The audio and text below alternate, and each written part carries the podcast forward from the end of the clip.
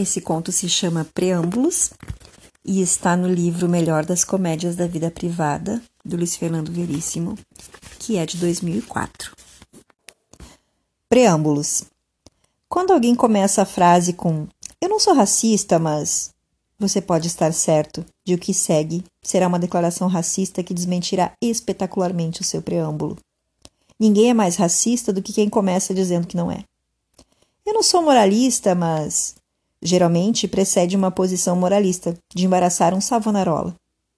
Eu não tenho nada contra, mas segue um catálogo de coisas contra. O hábito do preâmbulo, imediatamente contrariado, tem o seu lado bom. Significa que quem o usa, pelo menos reconhece que vai destoar do que seria um pensamento normal, universal, esclarecido e correto. Que precisa se precaver e fornecer uma espécie de salvo-conduto para sua opinião extrema. Às vezes, o salvo-conduto vem no fim, como um adendo. Acho que comunista tem que matar. Silêncio, troca de olhares. Não que eu seja um reacionário. Suspiros de alívio, tudo esclarecido. O cara não é um reacionário, ainda bem. A verdade é que devemos ter muito cuidado com os preâmbulos, de preferência fugir deles. Por exemplo, posso te fazer uma pergunta? Esse é mortal.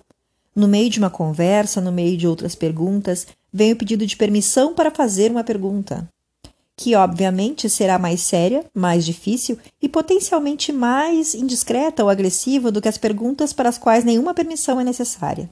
Evite-a. Posso fazer uma pergunta? Não. Mas não, não pode. Mas o pior preâmbulo, o que já deflagrou mais desentendimento e discórdia e acabou com mais amizades, casamentos e carreiras do que qualquer outro, o que deveria ser banido de todos os vocabulários para que a humanidade vivesse em paz, é Posso ser franco? Não deixe. Exija falsidade, hipocrisia, mentiras ou silêncio. Tudo menos franqueza. Melhor ainda, corra.